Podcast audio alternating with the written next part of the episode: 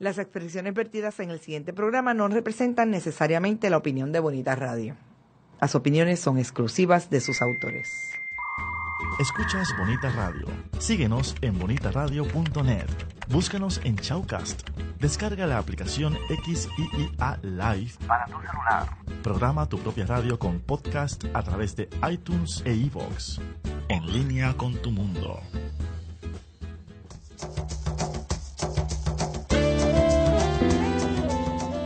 Bienvenidos a Puerto Crítico, un puerto seguro para la crítica, desde el amor y la alegría, desde el compromiso y la solidaridad. Un espacio de análisis y debate donde la ciudad y el pensamiento crítico son protagonistas. Bienvenidas y bienvenidos a Puerto Crítico. Estamos aquí en Bonitas Radio en Red Global a través del Internet y en este programa en Puerto Crítico en Red translocal, ya que les habla Juan Carlos Rivera Ramos, alias Juanqui, desde San Juan de Puerto Rico, y Miguel Rodríguez Casellas desde Sydney, Australia. ¿Cómo estás, Miguel? Apenas despertándome, oye, porque me quedé, me quedé dormidito, este, pero nada, eh, estaba soñando con Puerto Rico, de hecho, o sea que, que igual llevo toda la noche ahí metido, o sea, estoy listo para, para, para el ataque. Tremendo, sin duda alguna, para el ataque. Y precisamente de alguna forma de ataque vamos a hablar hoy.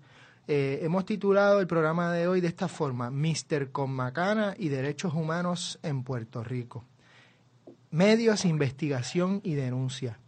Y eh, para ello tenemos una persona que ya hemos tenido antes en este programa en calidad de escritora y de periodista, pero hoy la tenemos en calidad de trabajadora en una organización que precisamente promueve los espacios abiertos para la ciudadanía, para la democratización del debate, para que eh, se reconozcan y se promuevan los derechos humanos en Puerto Rico y en la sociedad en general. Con nosotros tenemos de vuelta con otro sombrero y es muy importante reconocer eso porque son pocos y pocas las escritoras y escritores que se dedican a más allá de la escritura y de la docencia, a otro tipo de trabajo que también está relacionado con, en este caso, la democracia y la justicia social. Y con nosotros tenemos a Marimari Narváez. Marimari, bienvenida de vuelta. Gracias, buenas tardes y buen día a ti, Miguel, allá en Sydney. Buenos días. Espero que hayas tomado café por lo menos. Este, gracias por invitarme nuevamente y sí, este, como dice Juanqui, en esta ocasión, pues para hablar de uno de los temas que más me, ¿verdad? Este, que más me convoca y que más me apasiona en los últimos dos años particularmente, desde siempre, pero en los últimos dos años he podido dedicarle una gran cantidad de tiempo a este tema, así que estoy bien bien contenta de poder compartir con ustedes algo de eso. Maravilloso. Nosotros en este eh, hoy en estos días, ¿no? En este contexto estamos dedicándole mucho tiempo y, por razones obvias a la Junta Federal, al neoliberalismo, a la relación colonial Puerto Rico-Estados Unidos, eh, a la economía, a la cuestión política.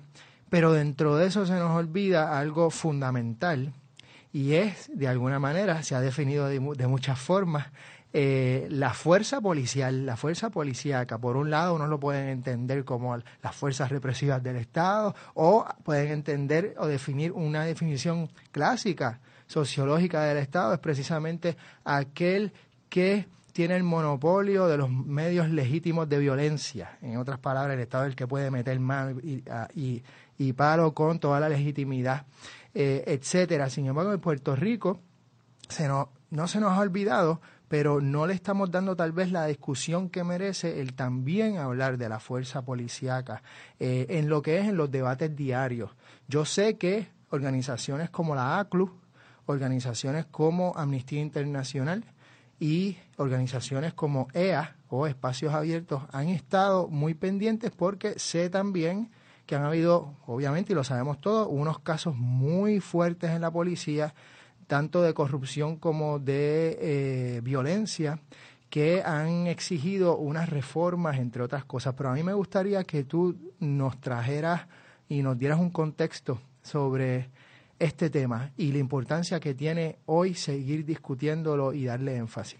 Es, este, pues sí, es un tema bien, obviamente muy complejo, pero también es un tema que, que me provoca muchas contradicciones, como que, en algo es parecido a lo de la Junta Federal, ¿verdad? Porque ¿quiénes son los que están imponiendo aquí una reforma de la policía?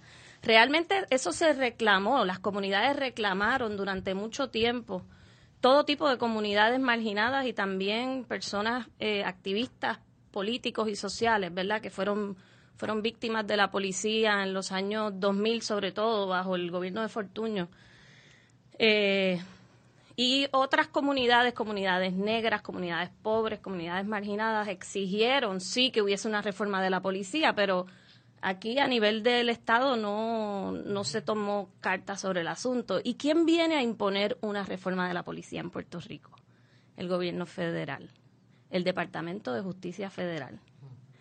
Este, esta es la primera contradicción a la que me tengo que enfrentar en este proceso, porque en este proceso, lamentablemente, tengo que decirlo, el gobierno, eh, el Departamento de Justicia Federal, cada vez que nos sentamos en la mesa a hablar de reforma de la policía, las organizaciones que estamos interesadas en el tema, eh, como ACLU, mencionaste que es una de las organizaciones y su director William Ramírez es uno de los más grandes personas que me inspiró, ¿verdad? En este en este tema. Cada vez que nos sentamos con la policía o con el monitor federal o con el Departamento de Justicia de Puerto Rico y, y está el Departamento de Justicia Federal, tengo que decirte que los primeros aliados nuestros son el Departamento de Justicia Federal porque, eh, ¿verdad? Podemos hablar de eso un poquito más adelante, pero son los que los que vienen a imponer esta reforma.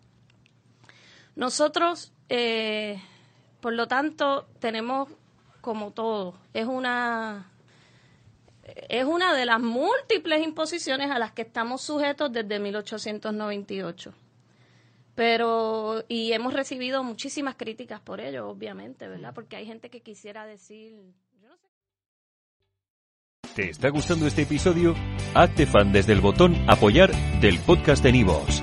Elige tu aportación y podrás escuchar este y el resto de sus episodios extra. Además, ayudarás a su productor a seguir creando contenido con la misma pasión y dedicación.